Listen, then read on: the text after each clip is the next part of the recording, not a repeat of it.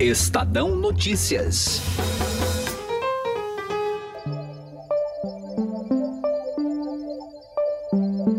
São apenas oito meses de governo e o presidente Jair Bolsonaro já colhe uma taxa de avaliação negativa preocupante. Quase 40% desaprovam a gestão até aqui, segundo pesquisa recente da MDA.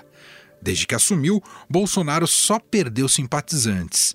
Está restrito cada vez mais a seu universo, daqueles mais identificados com a extrema-direita. É a retórica virulenta que levou Bolsonaro a esse patamar? A médio prazo, o contexto de estagnação econômica pode colocá-lo numa situação ainda mais delicada? Eu sou Emanuel Bonfim e esse é o Estadão Notícias, que hoje analisa a queda de aprovação de Bolsonaro num papo com o editor da coluna do Estadão, Alberto Bombig. Edição de hoje ainda entrevista o humorista Marcelo Madureira, hostilizado pelos bolsonaristas em protesto no Rio de Janeiro neste último domingo. Esse tipo de reação demonstra que só os mais radicais estão com o presidente? Estadão Notícias. A XP Investimentos foi eleita a melhor assessoria de investimentos pelos paulistanos na pesquisa Datafolha. A assessoria está na essência e no DNA da XP, e esse importante reconhecimento reflete o compromisso em fazer os brasileiros investirem melhor por meio de uma assessoria especializada e transparente, que busca sempre os melhores investimentos de acordo com o perfil de cada cliente. Acesse xpi.com.br. XP Investimentos, mudando para sempre seu jeito de investir. Estadão Notícias. A fama do Brasil, e a minha, é péssima lá fora ainda, é tendo em vista os rótulos que foram colocados é, em mim. E esses rótulos têm que ser, aos poucos, né, é, combatidos na forma da verdade. A popularidade do presidente nunca foi tão baixa, como mostra a recente pesquisa do Instituto MDA. 53% desaprovam o desempenho pessoal de Jair Bolsonaro, enquanto 41% disseram aprovar. Para essa pesquisa foram ouvidas 2 mil pessoas entre os dias 22 e 25 de agosto em 137 municípios do país. Em relação ao governo como um todo, a avaliação negativa chegou a 39%, 10 pontos a mais que a positiva, que é de 29%. Não estou preocupado com pesquisa, porque também não tem credibilidade no Brasil, assim como as pesquisas eleitorais. Mas o que explica essa queda brusca de análise do governo por parte da população em apenas oito meses de gestão? A própria pesquisa dá alguns indicativos sobre posições que têm incomodado em relação a Jair Bolsonaro. 39% dos ouvidos consideram que o decreto sobre armas é a pior ação do governo durante esse período é um direito individual daquele que, que porventura queira ter uma arma de fogo ou buscar posse de arma de fogo, seja um direito dele, obviamente, respeitando e cumprindo alguns requisitos. Outro incômodo por parte dos entrevistados é a possível indicação do filho do presidente, Eduardo Bolsonaro, ao cargo de embaixador nos Estados Unidos.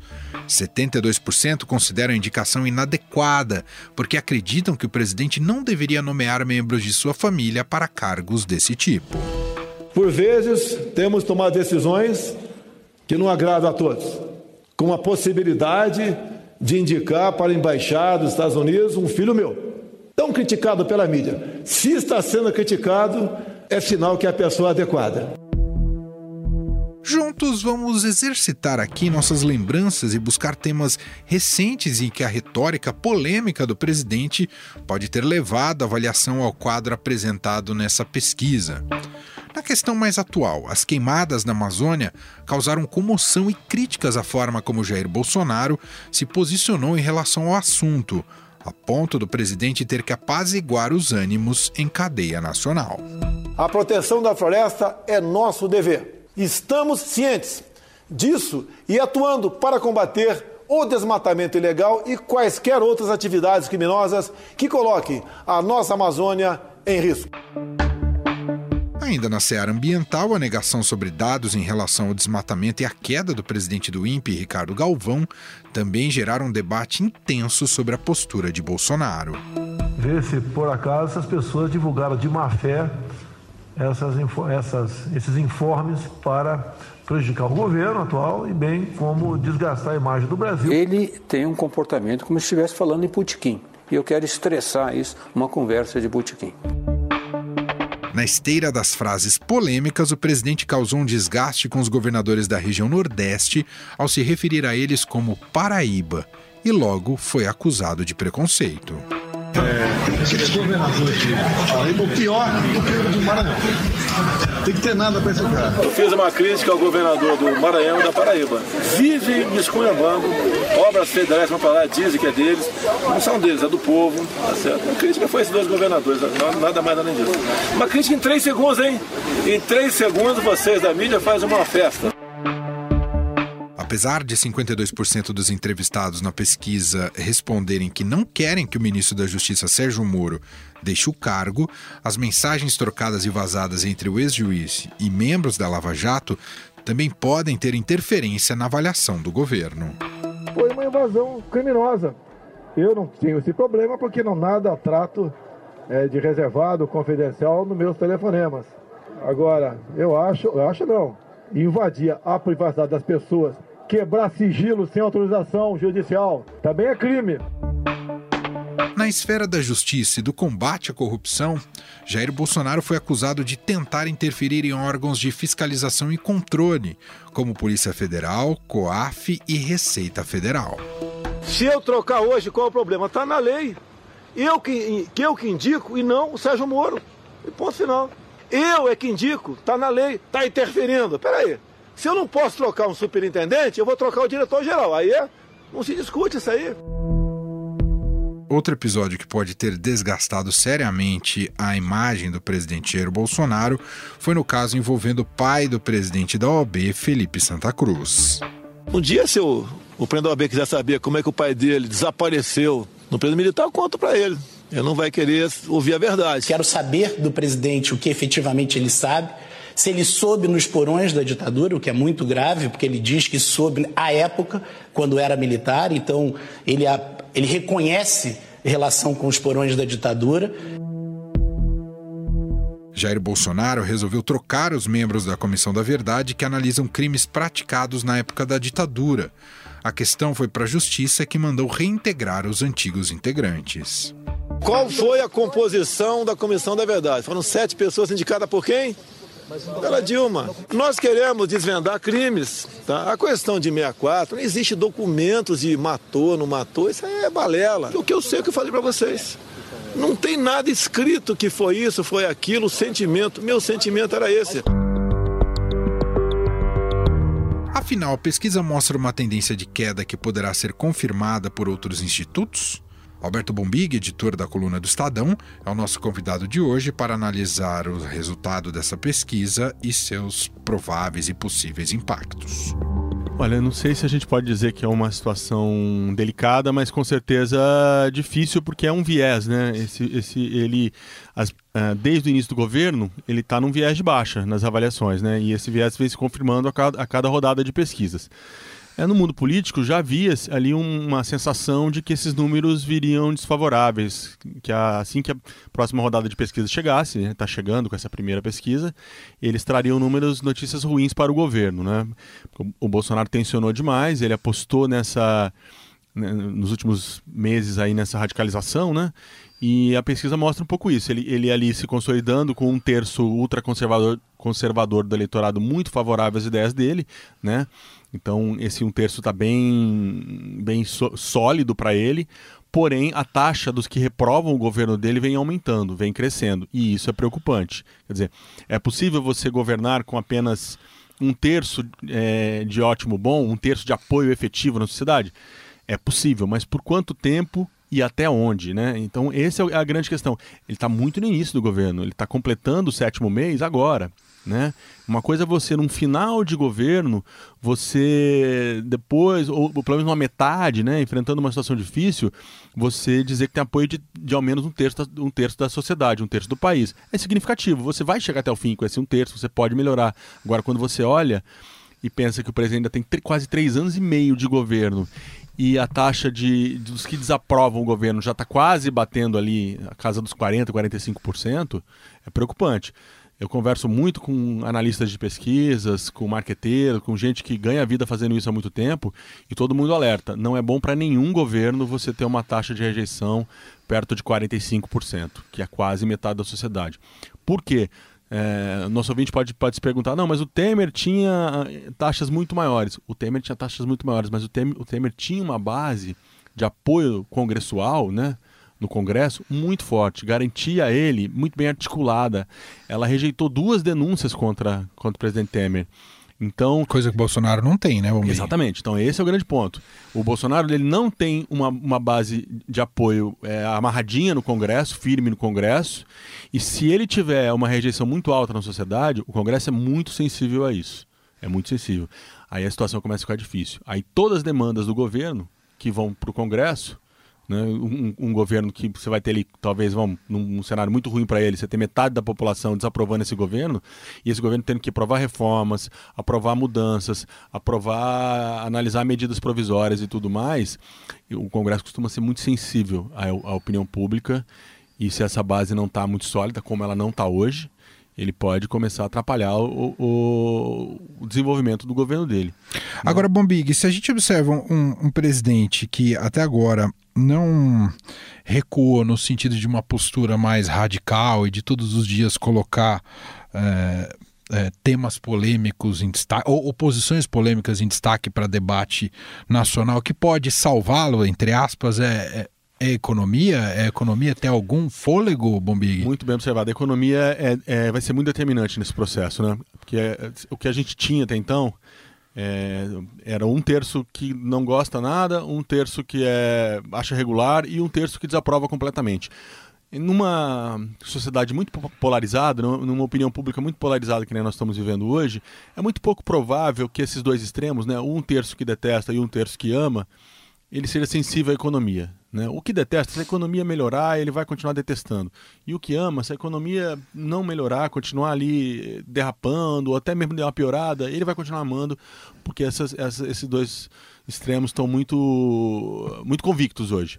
Agora, esse meio, né, que a gente vê hoje ele é, se juntando ali ao lado dos que não gostam, ele, ele sim pode ser muito sensível à economia. Então, ele é, é pode ser suscetível a se a economia dar uma melhorada, um, o consumo aquecer, as reformas forem feitas, ele voltar ali a, a, se integrar ou pelo menos se aproximar do grupo que, que apoia o presidente Bolsonaro. Então a bola nesse momento muito na, com o Paulo Guedes, com, com o Ministério da Economia, para fazer a coisa voltar, fazer o país voltar a crescer, voltar a gerar emprego, né? O emprego é Exato. é muito sensível, né? Exato. Essa parcela, né?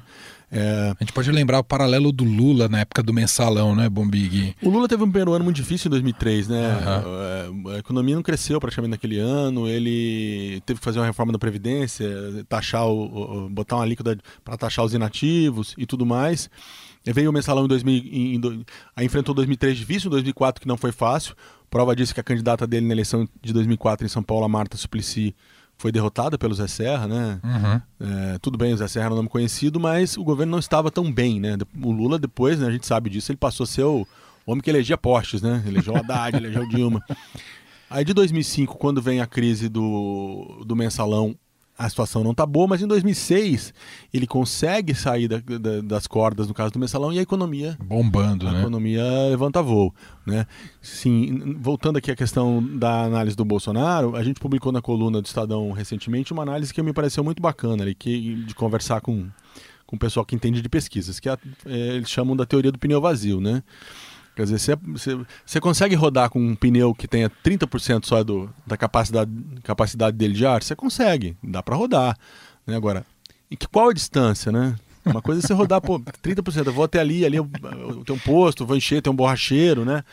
né? A outra, ele tem muito chão para rodar. Então, 30% de apoio não é, não é bom no primeiro ano de governo, não.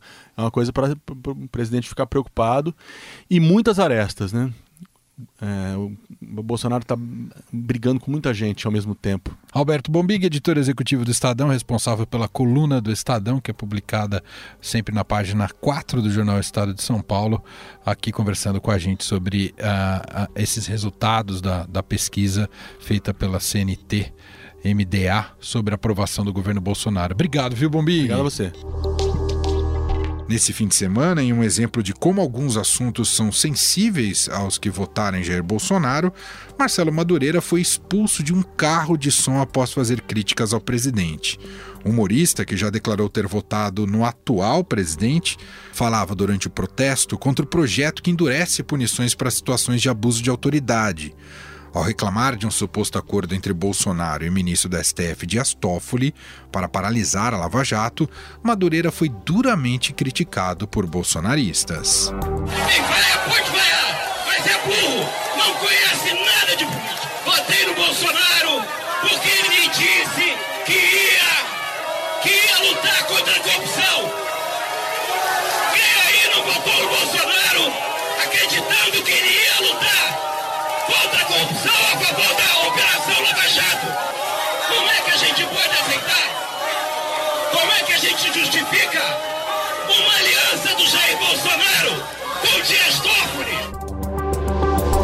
entender melhor essa história, a gente foi conversar com o próprio humorista Marcelo Madureira. Marcelo, obrigado por nos atender. Tudo bem com você? Obrigado a você, Manuel. Você... É, tô tudo bem, tudo, tudo, tudo bem. So far, so good, como dizem nos Estados Unidos. Te surpreendeu o que ocorreu no, com você lá no Rio de Janeiro, Marcelo? Olha, o surpreender não surpreendeu, não. É, eu só lá tenho a lamentar. Eu acho que, infelizmente, tem uma minoria da, da extrema esquerda e da extrema direita que tem uma grande dificuldade de, de entender e, e viver no regime democrático. Entendeu? Eu, eu percebi lá que a maioria das pessoas, e hoje, depois na repercussão nas redes sociais, na, na web, é, é, foi simpática a mim. Muita gente até não concorda comigo, mas foi simpática a mim. Agora, uma minoria ali, no caso, como se fala, bolsominions, né? é, começaram a, a, jogar coisas, vaiar e não sei o quê, e uma atitude hostil, totalmente antidemocrática. E isso foi muito chato, foi, foi, foi chato, foi extremo. Mas é que eu falei, pô, eu, eu, eu na minha juventude enfrentei a ditadura militar, não ter medo de meia dúzia de bagunceiro.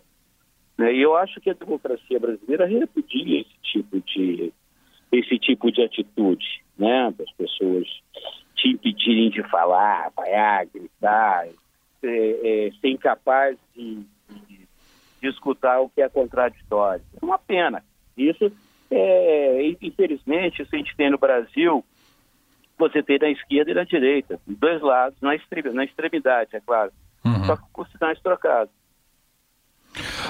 Agora, isso isso é fomentado também pelo, pelos próprios líderes e representantes desse governo. Isso não é mais isso não torna a coisa um olha, tanto mais assustadora, Marcelo? Olha, Emanuel, se for verdade, é uma atitude burra. É burra, porque, é, bom, eu, eu lido bastante com política e tal já há algum tempo, e o que está ocorrendo, eu percebi nas manifestações ontem, que a maior parte das pessoas que votaram no, no, Bolsonaro, no início do governo, não é porque sejam bolsonaristas, elas votaram contra o PT, contra o lulismo, contra a corrupção sistêmica. E muitas delas, quando eu saí da manifestação, estava escoltado pela polícia, mas a maior parte das pessoas me aplaudiam, muitos vieram me abraçar, tirar foto, tal, muito carinhosos. Eu pensei o seguinte, se o governo toma esse tipo de atitude polarizadora e tal, ele está perdendo o apoio da, da população. Tanto que hoje né, saiu a pesquisa aí já da CNP que já mostra isso. Né? O, o governo Bolsonaro está tendo uma tática absolutamente equivocada. Ele está se isolando do, do, eleitorado dele aqui, do majoritário, porque esses extremistas aí é igual. Extremista é minoria, cara. Faz barulho, mas é minoria, entendeu? Uhum. Então ele está tá perdendo o apoio, o apoio geral da, da, da, dos eleitores. E o pior também, está se isolando na comunidade internacional, né, que é muito ruim. Sem dúvida. O, o, o projeto Bolsonaro, do governo Bolsonaro, já, já fracassou na sua visão, Marcelo? Não, não, Emanuel, eu acho que não. Eu, veja bem, eu, é o que eu falei lá, eu votei no Bolsonaro, dentro dessa lógica, que eu queria, eu acho que é muito bom para a democracia ela mostrar que a alternância de poder é saudável. Você ter alternância de poder é muito bom. E eu realmente, francamente, torço para que esse governo dê certo. Eu acho até, Manuel, como eu falei no meu discurso, tem alguns segmentos do governo que estão indo bem, como infraestrutura, como as reformas que a gente está conseguindo fazer, é, a reforma da Previdência, estamos começando a articular uma reforma fiscal, eu acho que a situação das da, privatizações, a própria Petrobras melhorou muito a gestão, eu acho que esse governo tem coisas, cara, como todo governo, tem coisas boas e ruins. Eu falei lá, as coisas boas a gente aplaude, as coisas ruins a gente critica. Eu acho que o governo do Bolsonaro está muito longe de fracassar. Agora, ele pode conseguir essa façanha.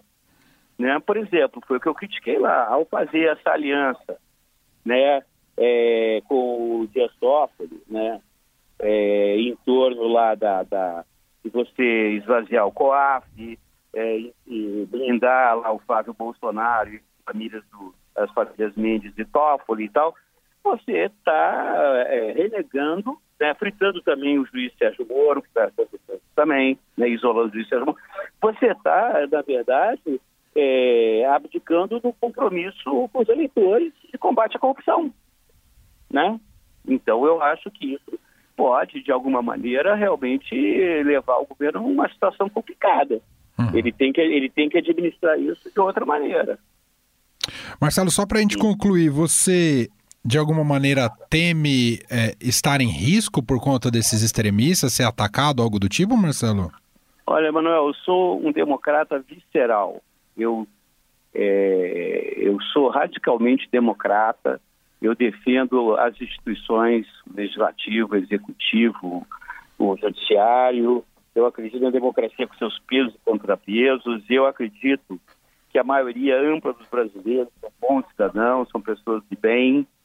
E eu ando pela rua tranquilo, sossegado. Se alguém quiser fazer alguma coisa, né, me atacar ou qualquer coisa, eu confio nas autoridades que haverão de me proteger, né, se for o caso. Mas eu, eu não vejo porquê, entendeu? Ontem mesmo eu, eu, eu tive a escolta da Polícia Militar, né, ao qual inclusive agradeci, mas é, eu fui muito mais saudado do que hostilizado. Né? Peguei um táxi e voltei para casa. Perfeito. É, a gente não pode se sentir intimidado pela, pela violência, não, pelo, pelo, pelo, pelo, pelo autoritarismo, seja ele esquerda, seja de direita, né, Você sabe, eu, eu sou da lista negra, tanto da extrema esquerda quanto da extrema direita. Isso, isso muito me envaidece, mano. Sensacional, Marcelo. Obrigado muito pelo obrigado papo, viu? Aí. Eu sou fã do Estadão, sou leitor assinante, pô. Você tem que me dar uma assinatura grátis. Vou pedir para a direção aqui, tá bom? E se depender dele, esteja para você também. Tamo junto nessa campanha, você então. Você merece, você merece, tamo junto. Um Falou, abraço. Cara, um abraço para todos aí que estão escutando a gente também. Valeu, tchau, tchau. tchau. Abraço.